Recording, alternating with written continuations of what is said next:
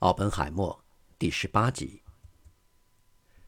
当罗伯特·奥本海默在一九三六年春天遇到简·塔特洛克时，他才二十二岁。他们是在奥本海默的女房东玛丽·沃什伯恩在沙塔路的房子里举行的宴会上认识的。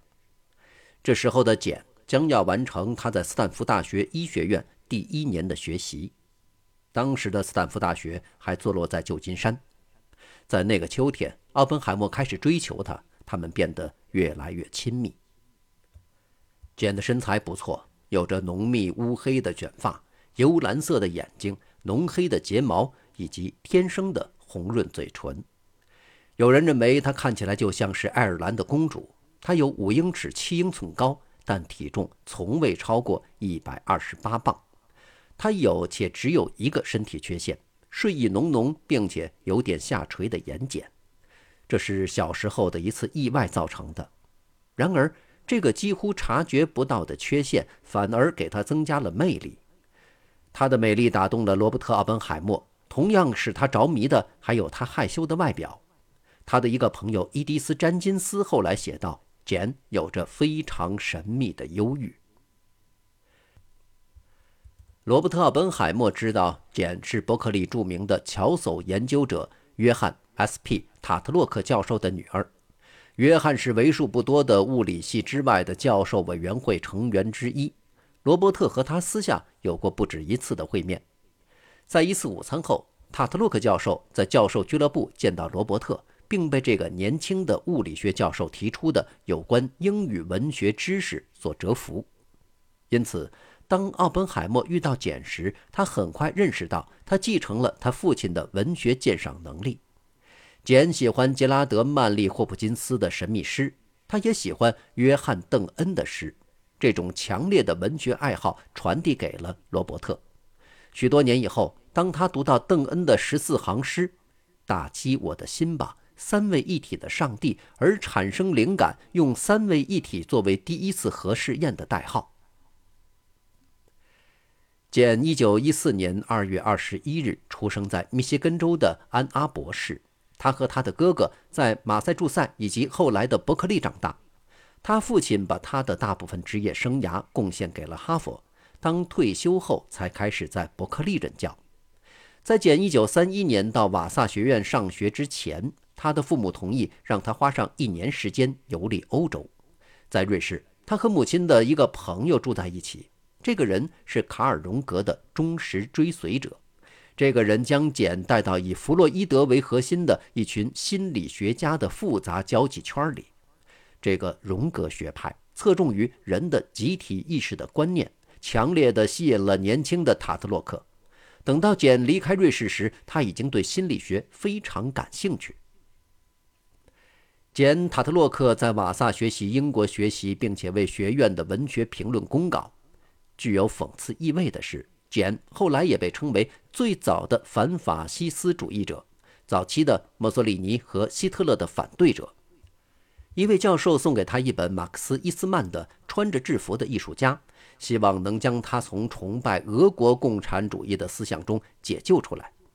简向一位朋友说道：“如果我不相信俄国的一切都更好，那我宁愿不活了。”在一九三五年六月从瓦萨毕业之前，一九三三年到一九三四年间，简在加州大学伯克利分校学习医学预科课程。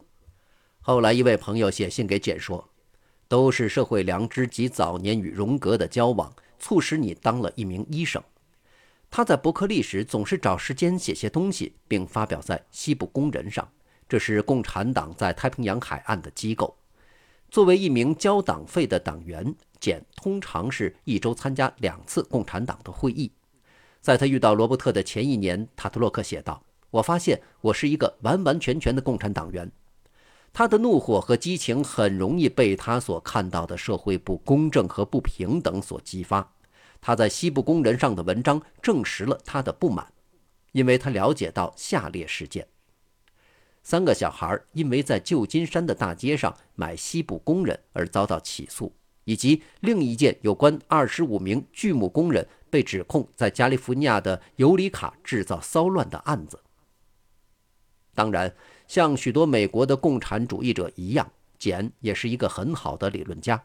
他给罗伯特的信中写道：“我发现要成为一名虔诚的共产党员，必须不分白天黑夜，时时刻刻去实践它。”此外，他很渴望成为弗洛伊德派的心理学家，而在那时，共产党坚持认为弗洛伊德和马克思是势不两立的。思想的分立似乎并不影响塔特洛克。但似乎与他断断续续的对共产党的崇拜有关。总之，简·塔特洛克是一个很复杂的女性，拥有敏锐的心理观察力，并肯定对这个物理学家感兴趣。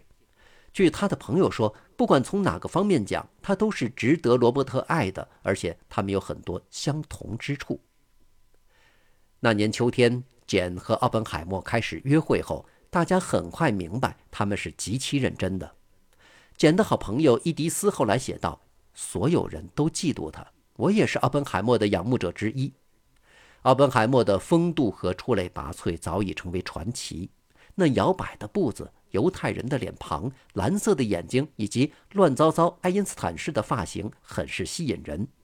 要知道，他出现在宴会上时，这些人都会目不转睛地看着他，而他总是关注别人不在乎的东西，并且时常还说着是。”是，嗯嗯。当他陷入沉思时，他不停来回踱步，以致身边年轻的物理学信徒也学着他那摇摆不定的步子，也时常说着是是，嗯嗯。简·塔特洛克非常清楚奥本海默的古怪行为，也许他是一个懂得生活的人，他并没有强迫自己与一个如此不同寻常的男人生活。他对一个朋友讲道。你必须记住，他七岁就开始从教训中认识社会。他没有童年，所以他和我们其他人不同。像奥本海默一样，简明显是个喜欢自省的人。在遇到简·塔特洛克之前，奥本海默的学生注意到他和很多女人有过来往。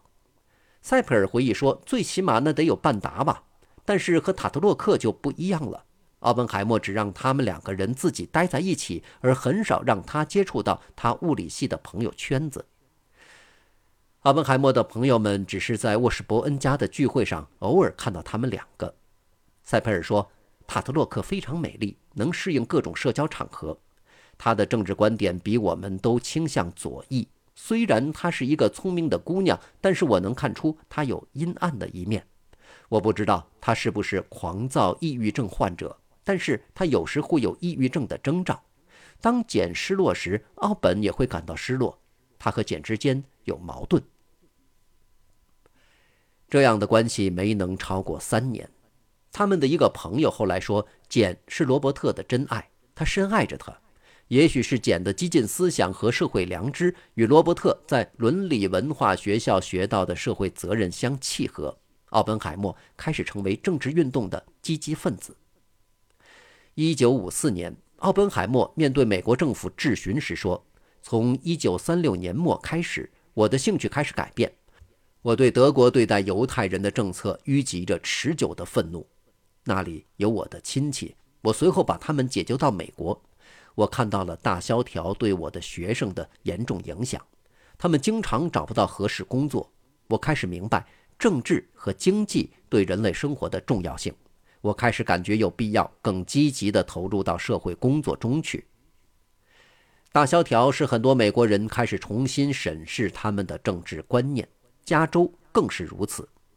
一九三零年，加州四分之三的选民都是共和党人，而八年后，民主党和共和党的支持者之比已经变成二比一。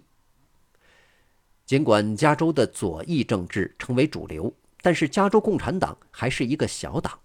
即使在加州大学的校园也是如此，在加州大学伯克利分校坐落的阿拉米达县，总共只有五六百名共产党员，其中还有奥克兰造船厂的一百名码头工人。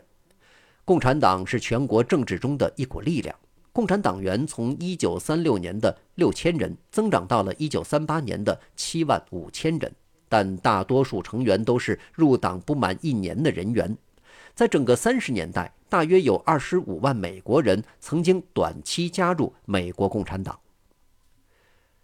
对于很多倡导支持罗斯福新政的民主党人来说，和一些参加过美国共产党及其主办的一些文化和教育活动的人接触，并不是见不得光的事儿。的确，在一些圈子里，人民阵线有一定的声望。这是一个由共产党资助的组织，成员主要是一些同情和帮助工人的知识分子。大批的知识分子虽然没有入党。但是绝对愿意参加一个由共产党资助的作家研讨会，或志愿在人民教育中心教授工人知识，所以这并不奇怪。像奥本海默这样年轻的伯克利分校的学者，正是通过这种方式体验着大萧条时期加利福尼亚的教育和政治生活。他后来证实说：“我喜欢这种新型的友谊，在那时我感觉到自己变成了所处的时代和国家的一部分。”这就是简·塔特洛克为罗伯特·奥本海默打开的政治世界的大门，他的朋友也变成了他的朋友。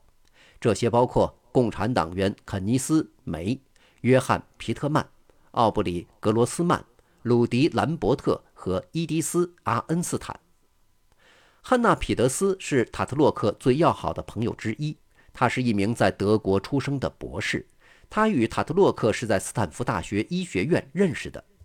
汉娜不久就成为了奥本海默的医生，并和一个从纳粹德国逃出来的难民伯纳德·彼得斯结了婚。伯纳德1910年出生在波森，在慕尼黑学习电路工程设计，直到希特勒1933年掌权。尽管他后来否认自己是共产党员，但他确实作为一名观众参加了几次共产党集会。他还参加了一次反纳粹游行，并为此受伤。不久。他被捕并关押在达豪集中营，这是一个早期的纳粹集中营。经过三个月的审查，他被转移到慕尼黑监狱，然后没有任何解释就被释放了。之后，伯纳德骑着自行车，花了几个月的时间穿过德国南部，并且越过阿尔卑斯山，最终到达意大利。在那里，他碰到了出生在柏林的女友汉娜·丽莲。当时他正在帕多瓦学习医学。一九三四年四月，伯纳德和汉娜·丽莲移民到美国。一九三四年十一月二十日，他们在纽约登记结婚。当汉娜一九三七年在纽约长岛医学院获得医学学位后，他们搬到了旧金山湾地区。在斯坦福大学医学院学习期间，汉娜和托马斯·阿迪斯博士一起从事研究工作。托马斯·阿迪斯是简·塔特洛克的朋友和顾问。奥本海默通过简认识了彼得斯夫妇。那个时候，伯纳德还是一个码头工人。在一九三四年，伯纳德写了一篇三千字的文章，描述了自己在监狱所遭遇的恐怖。他极其详细地描述了随意处决犯人的现象。他写道：“一名犯人受到严刑拷打，没有几个小时就死在我的身边。犯人背上的皮肤全部脱落，肌肉。”一块一块的掉下来。毫无疑问，伯纳德一到西海岸，就给他的朋友们详尽讲述了纳粹的暴行。不管奥本海默是读了伯纳德关于监狱里的文章，还是仅仅听到他谈到这个事儿，他一定被这些故事深深的震动了。当伯纳德表现出对物理感兴趣时，奥本海默鼓励他在伯克利学习一门课程。他证明自己是一个有天赋的学生，尽管没有毕业证。罗伯特想办法让他成功的旁听了伯克利的研究生课程。伯纳德不久就成为奥本海默在量子力学课上指派的记录员，并且在奥本海默的指导下写论文。因此，奥本海默与简频繁的和汉娜·伯纳德等人出入社交活动也就不足为奇。虽然这对夫妇一直声称自己从未参加过共产党，但他们的政治倾向无疑是左翼的。所有这些新朋友无疑将奥本海默推入到政治活动中，但是单方面的认为塔特洛克以及他的交际圈为奥本海默的政治觉醒负责是不对的。在一九三五年的某个时候，奥本海默的父亲借给他一本名为《苏联共产主义：一个新文明》的书，这是一本充满美好的描述苏联的书，由著名的英国社会主义者西德尼和比阿特丽斯·韦布所著。奥本海默对书中所描述的苏联试验留下了深刻印象。一九三六年夏天，据说奥本海默在去纽约的三天火车行程中，带着全部三卷德语版的《资本论》，就像他的朋友说的那样，等他到达纽约的时候，他已经一页一页地读完了全部三卷。事实上，他对马克思的兴趣早在几年前就开始了，大概是在一九三二年春。他的朋友哈罗德·彻尼斯记得，阿本海默在纽约拜访他时，就说自己已经读完了《资本论》。彻尼斯只是笑，他并不认为阿本海默会成为一名政客，但是他知道他的朋友兴趣广泛。感谢收听这一期的节目，欢迎继续收听下一集。